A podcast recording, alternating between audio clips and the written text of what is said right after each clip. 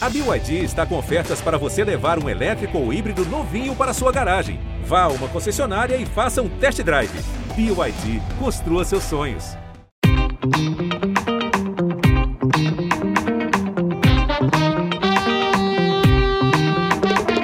Bem-vindos à plataforma Gente da Globo, seu passaporte para conhecer e compreender as tendências de comportamento do brasileiro.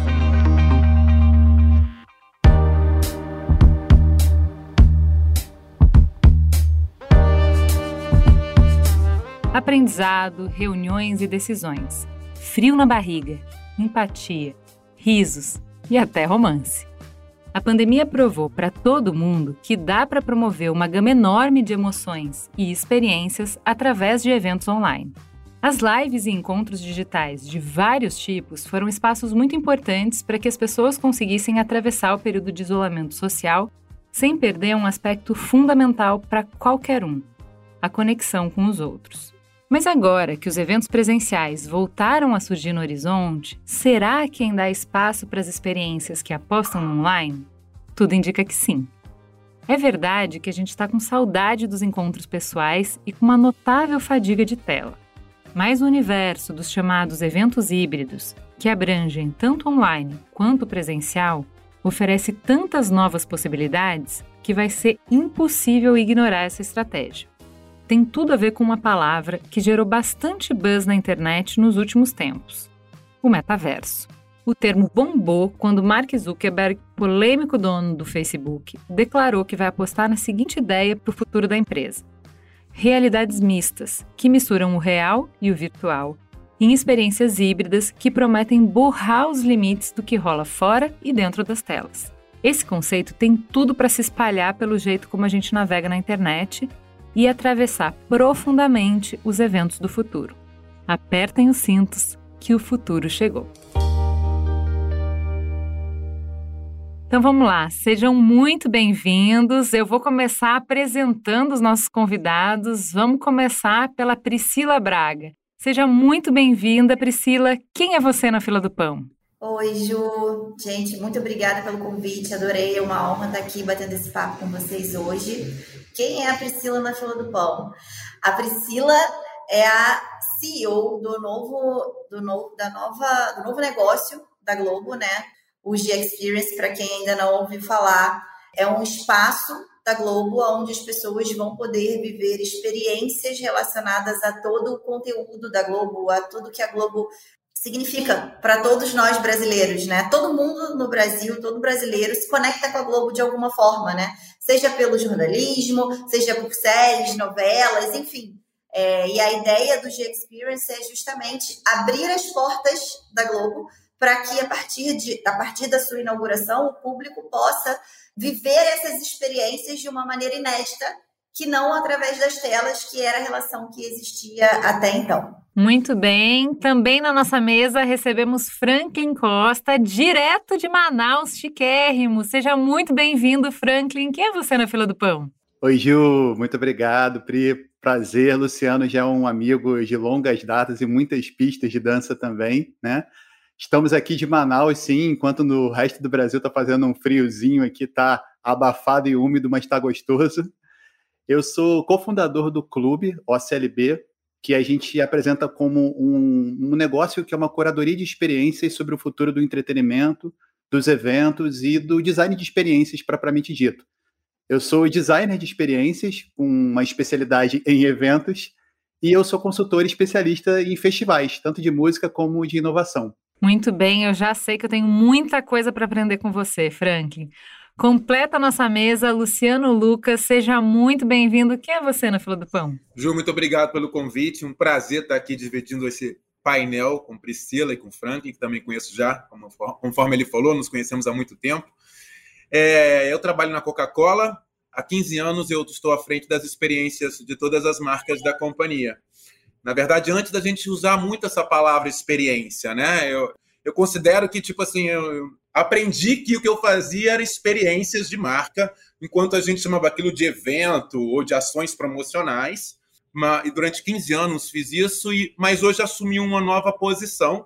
Eu acho que esse novo momento do, do digital, né, acho que as fronteiras caem e eu passei a ter uma atuação mais latã, então eu cuido de parcerias para a América Latina, porque a gente entende que é, é melhor junto do que sozinho, a gente chega mais, mais longe, eu acho que é mais divertido também, é, e eu acho que é mais sustentável também. Então, acho que hoje eu ocupo essa, essa posição de parcerias para a Latam, mas venho aí de, de um início de experiências de marca, digamos assim. Ô, Luciano, sabe uma curiosidade, né? Você está falando aí uma frase maravilhosa que é, é eu não sou, eu estou, eu, eu era eventos, de repente eu sou experiência, né? E aí, outro dia, eu estava com a minha sogra tendo exatamente essa discussão e ela falou assim, porque agora tudo é uma experiência. Porque se eu vou no restaurante comer uma comida é uma experiência. E aí eu, a gente tava eu e meu marido, a gente falou, não, mas isso sempre foi uma experiência. Você ir ao restaurante, você escolher aquele determinado restaurante, você fazer a escolha do prato que você gosta, isso sempre foi uma experiência, né? Antes a gente só não chamava assim. Mas a verdade é que essa, é exatamente esse ponto que você falou, né? A gente antes chamava de uma forma, agora a gente chama de outra, mas no fim, é, as nossas escolhas e o que a gente vive em geral são experiências, né? Total, mas é, é, é, o bacana é quando você vê esse, essa função, essa disciplina, ela vai buscando um protagonismo, porque as pessoas ao longo vão percebendo quão isso faz a diferença, né? E é uma frase que eu sempre repito, que ela é do, do Flavinho, da SR, que é, emoção constrói memória, né? Eu acho que as experiências constroem emoções que constroem memórias. Então você pode sempre ter certeza, toda vez que você passar por uma experiência memorável, significa que você viveu uma emoção grande naquele momento. E é muito bacana, né? Você, no final, ser um catalisador de emoções. Então, essa, na verdade, é a definição que eu faço de mim mesmo, um catalisador de emoções. Maravilhoso. Existe um estudioso chamado Joseph Pine que ele publicou um livro chamado Era da Economia das Experiências. Ele fala que a gente tá, viveu quatro eras da economia. A primeira foi a agrária, a segunda do produto, a terceira do serviço e hoje da experiência. E aí ele dá como exemplo até o Starbucks, o copo do, do café que você paga dez vezes mais do que você pagaria num, num, num boteco de bar, para você ter ali o seu nome no copo, num ambiente com Wi-Fi, tocando uma música legal. Então, as marcas, hoje, de uma forma geral, elas realmente estão olhando muito para esse lugar da experiência como um diferencial competitivo, né? Então, é por isso que chega agora, se chegou na sua, na sua avó, na sua mãe, então é porque está dominado, sabe? Eu acho interessante o que vocês estão trazendo, porque assim, ok, ela tem razão, embora a gente sempre tenha ido em restaurante, mas também é o que o Luciano falou, a gente sempre foi, mas sistematizar o que a gente sabe, o conhecimento, organizar, otimizar, evidenciar alguns aspectos, né? Isso é, traz uma outra camada, isso traz uma evolução. E aí, quando a gente pega o que a gente sempre fez, que foi ir no restaurante, ler tudo isso, organiza tudo isso, sistematiza e tenta melhorar cada um dos processos, aí a gente tem uma Starbucks, a gente tem uma experiência mesmo, né? e você abre um ecossistema de business maior ainda, né? Porque aquilo antes que você tinha uma toalha branca, você agora quer uma xadrezinha e vai precisar comprar essa xadrezinha. O garçom, que ele só botava os pratos em cima da mesa, ele vai precisar ser treinado, então vai precisar gerar ali um conhecimento para que ele tenha aquele treinamento, assim como a comida que é montada, que de repente podia ser uma, somente uma boa receita, passa a ter que talvez ter uma história daquela receita, porque isso tudo vai construir né, essas memórias. Então abre um, um ecossistema de negócio muito, muito grande, de coisas que não eram negociáveis antes, e aí a oportunidade de, de lucro, né? Então acho que as empresas, quando constroem isso, vem tipo, por que não não posso também me beneficiar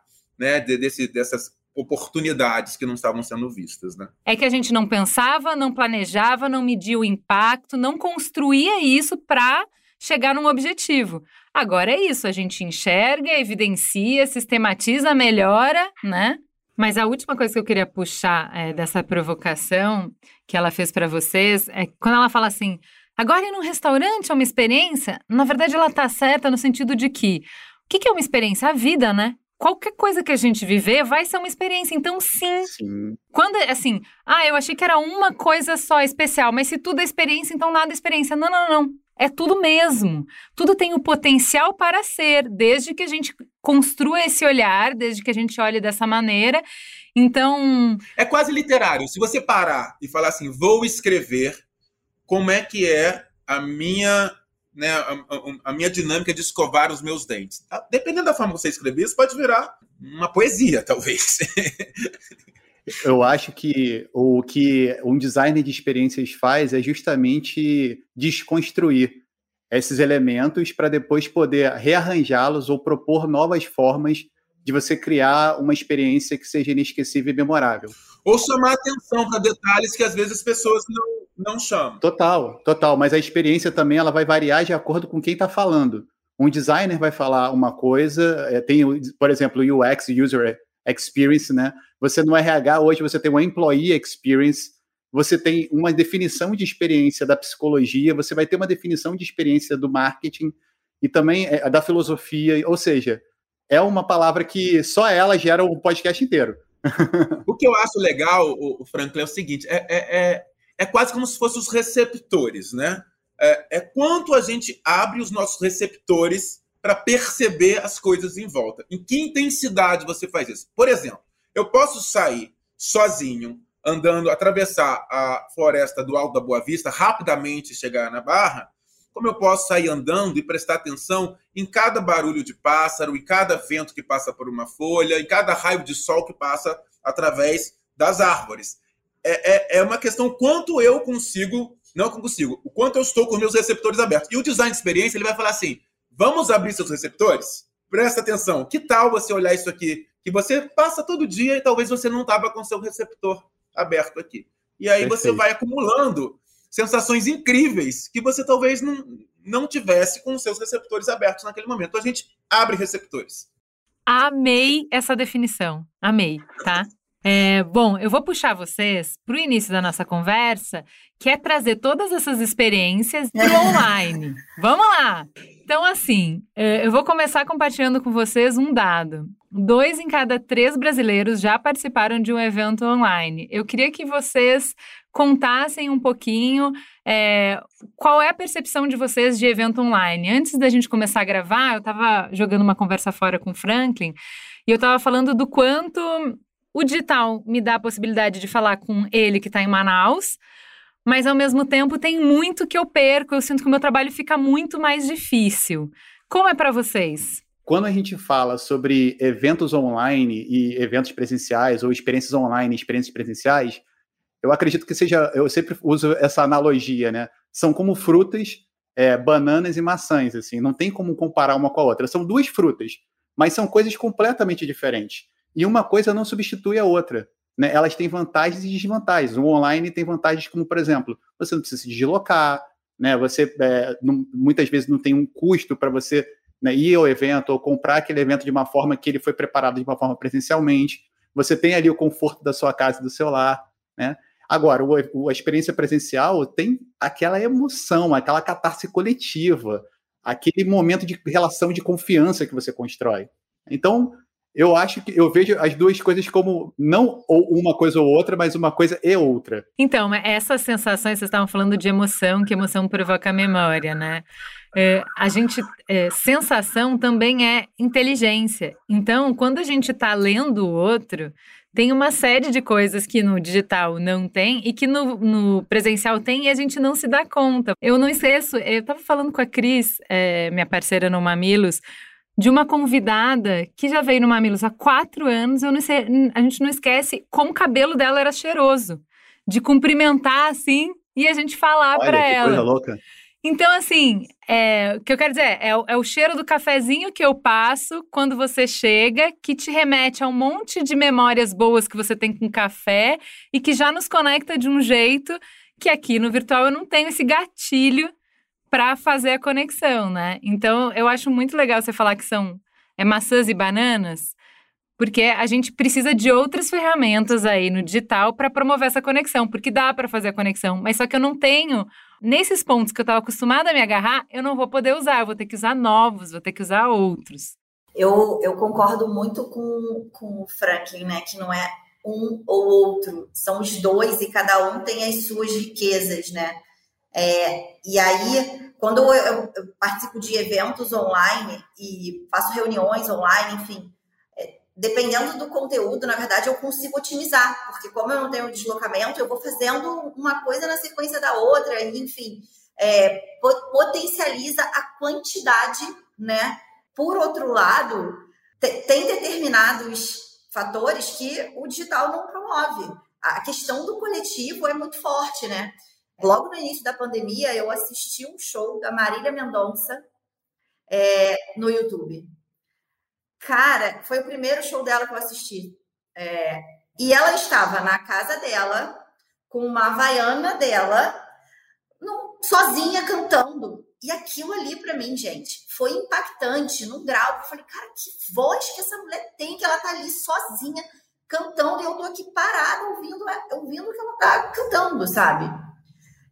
Isso, isso o, o, o presencial não me traria. Porém, se eu tivesse tido a oportunidade de ir a um show da Marília Mendonça, o coletivo, você ir com os teus amigos, você ir com quem você curte, você cantar, você ouvir a galera cantar, isso é insubstituível, né? E o digital, de fato, não, não promove. Então, é, eu gosto muito desse momento que a gente está vivendo, onde, na verdade, né, a gente vê um movimento para a gente de fato seguir no híbrido. Porque os dois, né, os dois formatos têm vantagens e, e você pode, na verdade, potencializar o que, é melhor, o que há de melhor de ambos, né? Porque eles não são, eles não competem, eles se complementam. Então, acho que se a gente tiver essa inteligência de manter, de mantê-los, obviamente, adaptado ao propósito de cada evento, é, a participação que a gente quer trazer, a, enfim, uma série de questões que passam, inclusive, por budget de eventos, né? Dependendo do budget que você tem, pode fazer mais sentido você seguir para um formato mais digital, para um formato mais presencial, enfim. É, é como a gente usa, agora que a gente está nesse momento de evolução em relação a isso, como a gente mantém os dois e potencializa os seus benefícios, né? A, agora a gente tem a oportunidade de ouro de ressignificar o que é um evento. Se ele pode ser presencial, se ele pode ser online, e a reunião também de trabalho a gente viveu um experimento coletivo forçado. Né? Eu acho Sim, que é, todo mundo. É, é, diferente você falar assim, vou participar de um evento online porque eu quero. Eu só tinha essa opção. Exato. Possa todo mundo ao mesmo tempo tentar elevar quão isso pode ficar melhor, porque está todo mundo passando por aquilo. Todo mundo achou que incrível, vamos brincar de, de fazer show de casa, né? Daqui a pouco passou uma semana, que saco, eu não aguento ficar vendo uma pessoa no violão em casa. E aí daqui a pouco vai, e a gente vai evoluindo, vamos embora. Tem dois anos, não é nada o digital ele está sempre se reinventando, né? E, é, e, essa é a magia dos dados, é justamente você hoje deu certo, amanhã você fez e você viu através de dados que hum, não deu tão certo assim. Beleza, então vamos se reinventar e vamos fazer num outro formato, né?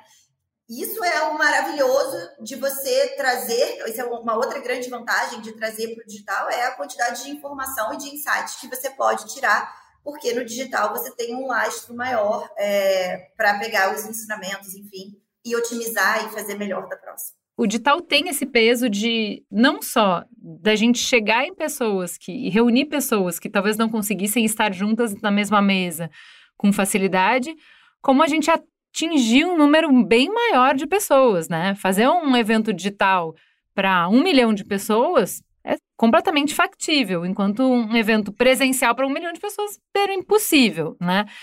É, como que isso muda o jeito que a gente formata a experiência do cliente? Quando eu sei que eu estou falando com muita gente. E como que isso interfere na hora de eu avaliar se vale a pena um evento online para mais gente ou um presencial? Eu acho, não, não, eu acho que não precisa fazer uma escolha, isso ou aquilo. Né? Eu acho que a gente entendeu alguma uma fronteira caiu, a gente tem que gerenciar esse todo. A, o cenário agora ele é assim.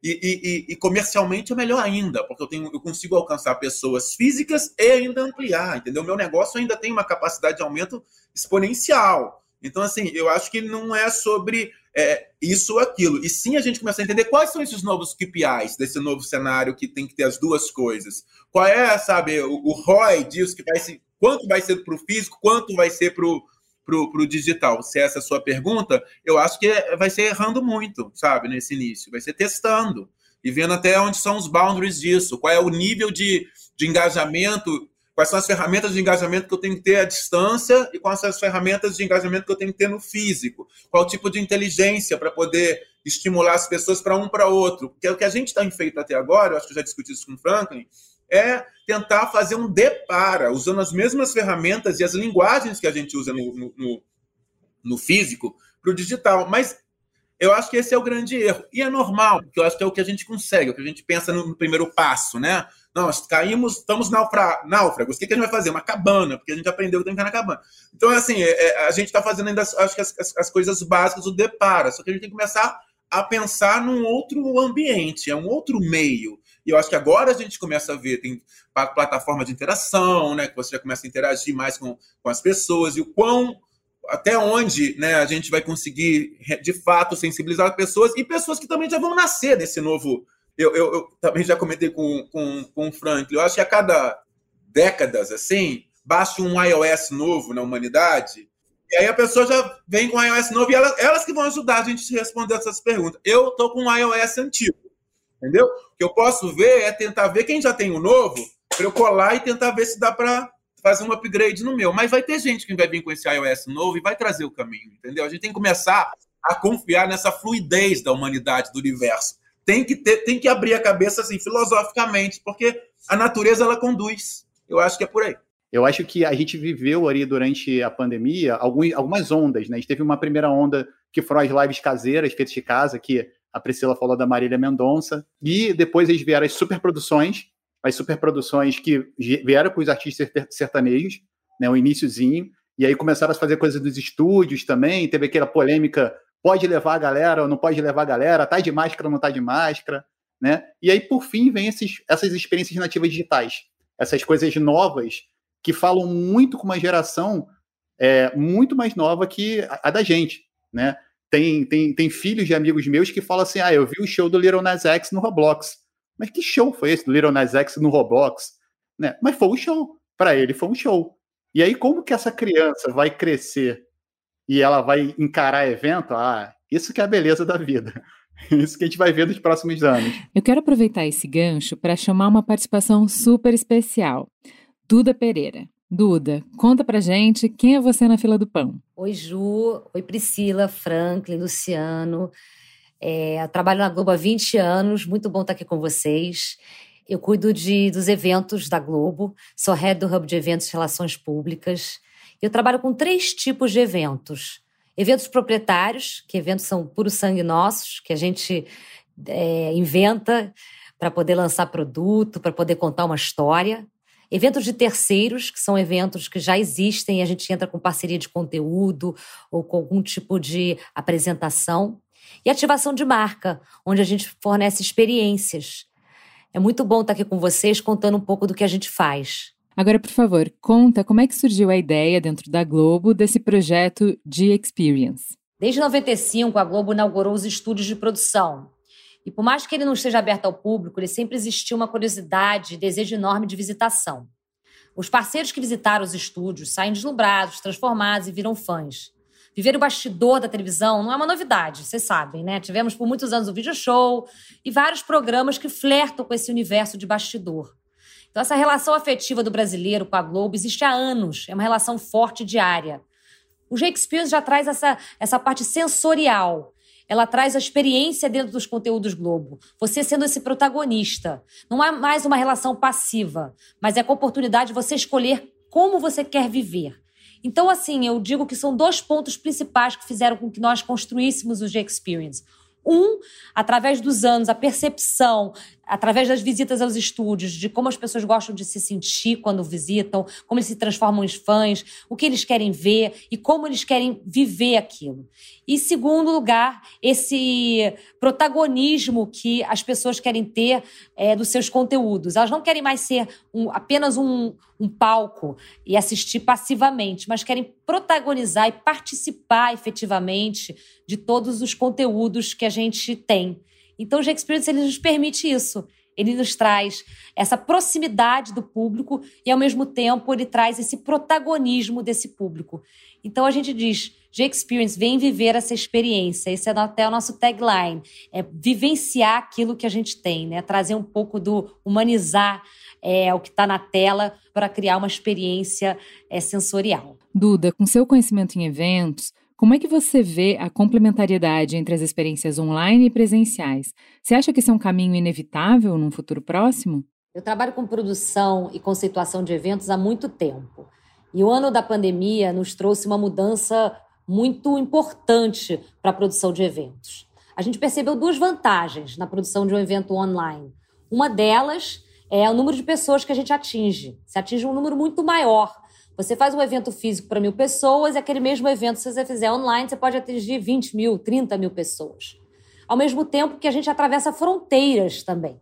Você não mais faz um evento que só está é, geolocalizado naquele ponto. Você pode estar falando com o Brasil inteiro ao mesmo tempo. Então, essas duas vantagens ficaram nítidas com a, a chegada do evento online. No entanto, a ideia de você vivenciar e ter uma experiência, é um contato, é um cheiro, é, e uma photo opportunity, isso também ninguém tira o valor disso. Né? Você fica inesquecível na memória daquela pessoa que protagoniza aquele momento. Então eu acho que esse futuro ele é híbrido. Esse futuro ele tem essa, ele nos trouxe essa vantagem de você ter criar experiências físicas para as pessoas vivenciarem aquilo e ao mesmo tempo você conseguir aumentar o público que você atinge. Isso você pode perceber muito até com as visitas aos museus. Hoje você tem uma visita no museu, que você vai lá e nada tira a sensação que você tem quando você visita uma, uma exposição e você sente aquela exposição. Mas, ao mesmo tempo, aquela pessoa que não pode visitar aquela exposição, que não está naquele local, ela tem a oportunidade de conhecer e de fazer uma visita online. É a mesma coisa com os, com, com os eventos que vão acontecer. A gente ter essa, esse, essa mescla entre o que a gente pode proporcionar fisicamente e, ao mesmo tempo, proporcionar para mais pessoas outras experiências que não para aqueles que não podem estar fisicamente naquele local. Então, eu acho que esse, esse futuro é esse futuro híbrido, ele é inevitável. Ele é o futuro mesmo do mundo. Voltando aqui para os nossos convidados, Priscila, como é que o G Experience mescla, como a Duda acabou de nos contar, essa experiência física e online? Todas essas experiências estão pensadas para elas transbordarem através do digital. E aí esse transbordo, ele vai acontecer de maneiras diferentes, tá? Seja porque eu, Priscila, fui lá fisicamente e eu fiz uma experiência e eu gerei um conteúdo dessa experiência, recebi esse conteúdo no app do Jex e compartilhei nas minhas redes sociais. E aí todos os meus amigos viram que aquela experiência é super legal, que se eu for até lá fisicamente eu posso fazer também e gerar aquele conteúdo. Esse é um tipo né, de transbordo. Quanto também eu posso fazer um show ou uma transmissão de um programa da própria Globo, seja de qual canal que for, do Jex e transmitir isso, por exemplo, ao vivo no Globoplay, sabe? Então, é, a, a proposta do Jex é nascer híbrido. Tudo que a gente pensa dentro dele, na verdade, já tem essa conexão sempre do físico com o digital é, por aspectos bastante variados dentro do negócio como um todo. Eu li recentemente, né, o Mark Zuckerberg com a história do Meta, que ele vai inaugurar lojas físicas para poder introduzir o conceito do metaverso. O, o, o G-Experience é, é, algo semelhante, assim? O G, a gente foi chamada pelo UOL, quando a gente foi ao mercado comunicar sobre o negócio, de a Disney da Globo. Por que a Disney da Globo? Vou tentar tangibilizar ainda mais o que é o Jex. O Jex é um parque temático, tá? Onde você, diferente da Disney, onde você vai em montanhas russas, você vai ter experiências tecnológicas e cenográficas, que é sobre o que a Globo é, né? Então você vai ter um croma onde você vai se posicionar ali e você vai gravar como se você fosse o protagonista de uma determinada série ou novela, que aquela cena foi gravada no croma. Que irado. Eu gravei, eu fui numa visita lá e aí eu recebi uma garrafada na cabeça no cromo. Maravilhoso! Aquelas garrafas de vidro, né? Que você sim, recebe. Sim, sim, sim. É maravilhoso. O, e, então, esse, esse é um tipo de experiência que o Jax é, propõe, né? Fora, e aí tem outras tantas, tá bom? A gente tem uma cápsula 9D, você vai sentar ali, você vai botar o óculos e você vai fazer uma grande viagem pelos vários conteúdos de Globoplay, na verdade, né? Então, tentando falar, falar, falando um pouco mais, explicando para você, tem tudo que é relacionado a essa questão de experiências.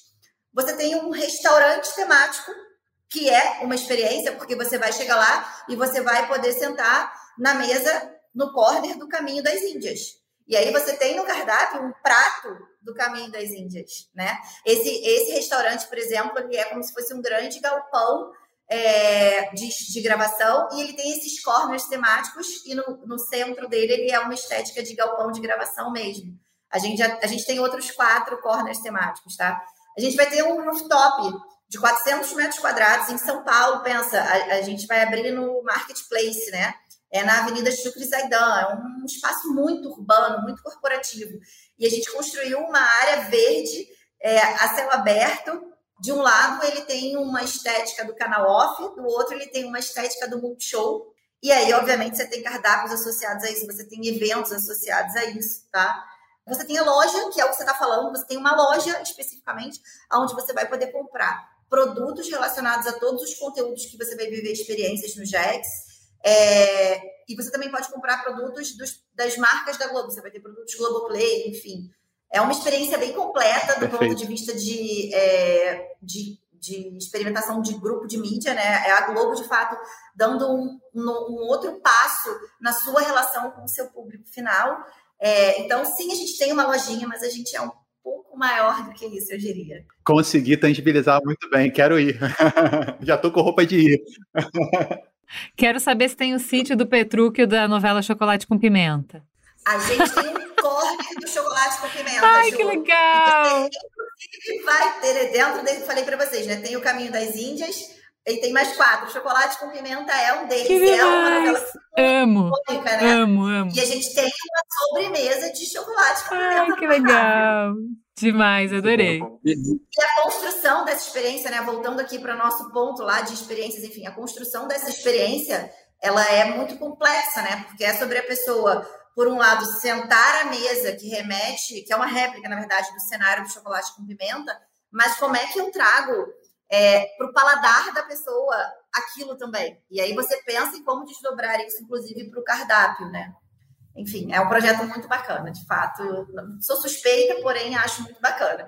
Muito bom. Sabe que tem uma coisa, enquanto você estava contando do projeto, tem horas que você fala de evento, tem hora que você fala de experiência que, que diferencia uma coisa da outra, afinal de contas? Eu sempre chamo o G-Experience de uma grande experiência, porque é isso.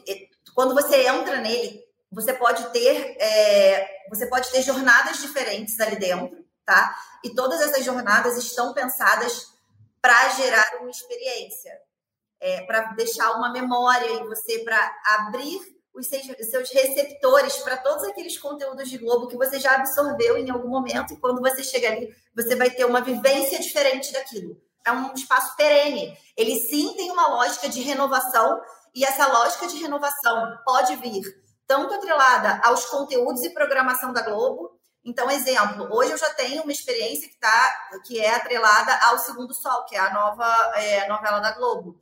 Mas eu já estou mirando no remake de Pantanal que a Globo vai fazer dentro de 2022. E eu vou trazer isso para o G-Experience de alguma forma.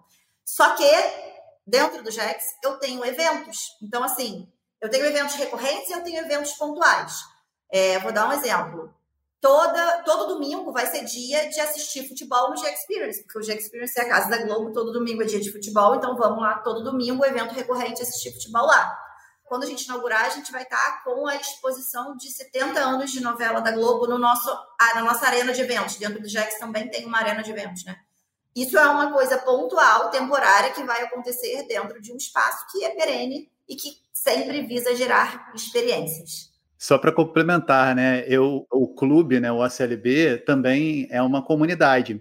E antes da pandemia, era uma comunidade de organizadores de eventos. E esse foi a primeira virada de chave que a gente fez já lá em março do ano passado, foi de parar de chamar de uma comunidade de organizadores de evento para uma comunidade de criadores de experiências, independente do formato. Porque o evento, pela sua natureza, ele tem um início, meio e fim. Né? E, e, e o que a pandemia trouxe para a gente foi que é, a nossa vontade de se conectar, ela não acabou, pelo contrário, ela foi potencializada. Então, é, uma pessoa que hoje pensa em organizar o evento e se tem uma nova pandemia, ela tem que parar e falar assim, não, peraí, o que eu faço é facilitar conexões. O que eu faço é criar conexões, criar experiências. Quando a gente fala do híbrido, que a gente pode sim agora ter os dois ao mesmo tempo, é... que pecados eu cometo se eu simplesmente achar que eu vou botar uma webcam vou fazer o meu evento como eu sempre pensei presencial e vou transmitir, e é isso aí que é o meu híbrido. Isso aí funciona? É disso que a gente está falando quando a gente fala de híbrido? Não, eu acho que exatamente o pecado é esse mesmo, é porque é como a gente já falou, é sobre percepção. E a sua percepção, quando você está no físico, ela é surround, né? E quando você faz isso, você só vai dar um pedaço para a pessoa. Então, ela não vai conseguir fazer a leitura é, daquilo que você está transmitindo. É, vai ser bem mais enfraquecido. É um passo só para você já entender que não funciona e que você tem que se preocupar com, com construir até gestores e diretores e toda essa comunidade de eventos que, que passem a prestar atenção nisso. Você tem um diretor de cena que está transmitindo uma luz lá, que aquela luz funciona para aquele momento físico, mas quando pega a câmera, estoura em casa. Ou aquele som lá tá bom para quem está em casa, mas para quem está na física está muito baixo. Eu acho que você começa a precisar formar essa primeira leva de profissionais que vão entender e falar essa língua. É uma língua que está sendo aprendida ainda, né? Um novo dialeto que começou a ser construído. É porque você precisa roteirizar onde é que está morando a emoção. Hitchcock já fazia isso. Os, os roteiros do Hitchcock existiam um, um, roteiro só de emoção que ele que ele queria, que ele esperava para cada cena. Então assim, tá aqui o roteiro do script. Eu quero que aqui a pessoa se arrepie. Eu quero que aqui que a pessoa fique em suspense. Eu, ele, ele tinha esses dois roteiros. E eu acho que esse roteiro é importantíssimo. A gente não pode perder o coach da emoção ao longo da, né, da experiência que você está propondo. E assim a gente perde quando a gente faz esse recorte seco, entendeu? É isso aí, se chama jornada de experiências. e o asset mais importante, que a gente ainda não falou agora, mas vou botar já para botar fogo na conversa, é gente, porque o protagonismo são as pessoas, não é o evento. É a a coletividade daquelas emoções, porque eu não consigo vivenciar sozinho a mesma coisa que eu vivencio, vivencio em grupo. E aí, como é que você consegue é, garantir essas emoções coletivas? Olha para isso. Se você não no final aquela, aquilo não trouxer aquilo, significa que o seu evento ele não está formatado ainda. E não é fácil, é difícil. Talvez nem todas a gente, nem todos a gente vai conseguir. É, é, é bem difícil, mas eu acho que aí é onde mora o super sucesso. Uau! Eu consegui vibrar todo mundo fisicamente e digitalmente. Gente, ó, o papo tá muito bom. Eu queria continuar muito mais, mas não dá para a gente encerrar antes de falar sobre como é, a pandemia afetou essa economia toda que o Luciano estava falando, né? Que o setor de eventos ele foi crescendo, vai se complexificando. A partir do momento em que a gente foi para essa abordagem da experiência, a gente foi é, é, refinando muito mais e criando uma rede, uma cadeia bem maior. E essa cadeia foi super afetada pela pandemia. Vocês preveem que agora, tanto pela sede de quem trabalha com isso, quanto pela sede de quem ficou muito tempo em casa, vai acontecer uma primavera dos eventos? Ou vocês acham que essa crise econômica vai ter um peso maior de que a gente ainda vai ver ao longo dos anos? A primavera já está acontecendo, né? É o que o mercado chama de efeito champanhe. Existe uma demanda reprimida. Se você pesquisar agora por Réveillon, é, festa de Réveillon, você vai ver que a maioria está super sold out. Né? A gente está, todo, todo mundo está com uma ressaca enorme do digital e está todo mundo muito afoito para o presencial, que inclusive é um problema. É um problema porque as pessoas estão com hedonismo absurdamente intenso e inconsequente né? A pandemia não acabou. E é o que aconteceu, por exemplo, no show do Travis Scott, no festival dele do Astro Road, né? Astro, Astro Road. Que 300 pessoas ficaram, é, durante o show de 50 mil pessoas, 300 pessoas ficaram a, a, a, é, exprimidas né, dentro do, do, em frente à grade e 10 crianças, jovens morreram. Né? Então, assim, hoje você tem que ter uma tragédia, uma tragédia que deve ser um exemplo para a gente, porque a gente tem que olhar, o organizador de evento, o criador de experiência, tem que olhar com muito mais atenção para essa questão, porque as pessoas vão viver isso com muita intensidade. É o que o Rui Castro falou lá do carnaval de 1919, depois da gripe espanhola, que foi o carnaval mais intenso de todos. 2022, queridos e queridas, preparem-se. Não, eu acho que tem uma responsabilidade é, de todos nós, é, criadores de eventos ou espaços públicos, onde a gente sabe que, na verdade, todo mundo tá louco para ir, tá louco para vivenciar, de como que você pensa cada um desses eventos e cada um desses momentos considerando o que a gente acabou de viver, né? E considerando que, eventualmente, a gente está vendo que na Alemanha, é, que na Holanda, a coisa ainda não está exatamente controlada quando a gente fala de Covid, né? Então, beleza, vamos, vamos prover sim esses eventos, vamos trazer as pessoas de volta, porque isso é importante para a economia, inclusive, para o segmento, mas como é que a gente faz isso? Como é que a gente pensa em entregar isso com um nível de cuidado, né? Para a gente não retroceder, porque ninguém aguenta mais, isso é uma verdade, né? É, mas eu acho que são vários players ao mesmo tempo, né? Tem pessoas com responsabilidade, nome, reputação, e tem pessoas que, tipo, preciso agora desafogar o que eu fui afogado durante os eventos. Então, assim, é, eu acho que vai ser bem descontrolado, assim. Eu acho que a gente vai viver é, à beira, assim, do, do, do sabe, do, do, do caos, né? situações de caos. A gente vê agora, agora mesmo, hoje, ontem, tira, tira a máscara da academia. Não, bota a máscara na academia, de um dia para o outro Governador de Salvador, da, da, da Bahia, falou: a polícia não vai dar apoio para quem for fazer carnaval, já estão os empresários querendo fazer o carnaval. Assim, tem uma tensão capitalista também, tipo, é, é essa hora que você coloca a vida e o dinheiro. Cara, eu não sei, eu quero ver o final dessa novela. As pessoas não estão. Por isso que eu volto a falar, Ju, eu, eu estou esperando o, a geração do novo iOS, porque eles vão ser capazes de falar: não, gente, é sobre vida. Porque eles vêm assim, entendeu? A nossa está comandando, eles não têm essa capacidade ainda, eu acho. É complexo mesmo. Para encerrar, eu queria que vocês me contassem qual foi o evento híbrido ou digital que vocês foram, que foi mais encantador, mais memorável e por quê? Eu acho que um foram as lives do James Blake, assim, que é um artista que eu super admiro e que ele tem um som bastante bonito e ao mesmo tempo melancólico. E foi muito legal ver ele na casa dele, tocando de piano, é, de pijamas, com a minha esposa, sabe? Foi uma, uma, uma, sensação assim, tipo uma private, né? Ele tá tocando pra gente, né? Isso foi uma coisa simples do início da pandemia que eu sinto saudade. Eu queria que ele continuasse fazendo isso uma vez a cada três meses, seis meses, sabe? Agora, um, um evento que eu participei, que realmente foi para mim a, a, melhor experiência digital, foi um o Swamp Motel, que era uma peça de teatro interativa e que era como se fosse um escape room, né? Aqueles jogos que você tem que solucionar um crime com cinco pessoas ao mesmo tempo, cada uma de um lugar diferente é, do, do planeta, e, e, você tinha que fazer isso tudo, essa, essa, solução desse mistério, pela internet. Então você tinha que abrir o seu e-mail, você tinha que entrar no seu Facebook, você tinha que pesquisar uma coisa no Google, um vídeo no YouTube, e aquilo é, me deu uma sensação assim de, de, de flow, de perder o tempo eu, eu me engajei naquilo de uma forma que quando acabou eu fiz assim, ah, conseguimos, é, conseguimos. O que, que foi ruim? Eu queria abraçar todo mundo, mas não podia, mas todo mundo tava assim, ah, conseguimos. Eu achei a Tomorrowland, eu achei a Tomorrowland assim, o máximo, o, o máximo da tentativa de fazer algo experiencial num outro, num outro meio, no meio digital. Acho que aquele, aquela, aquele olhar do tipo, tá, como é que seria essa experiência pela jornada da pessoa que está em casa, a preocupação em cada espaço, como você chega lá, os, né, tudo que te estimula. Eu achei que eles foram. Cara, o Tomorrowland já é um evento fisicamente muito, né, tem muita referência, muita, muito estímulo.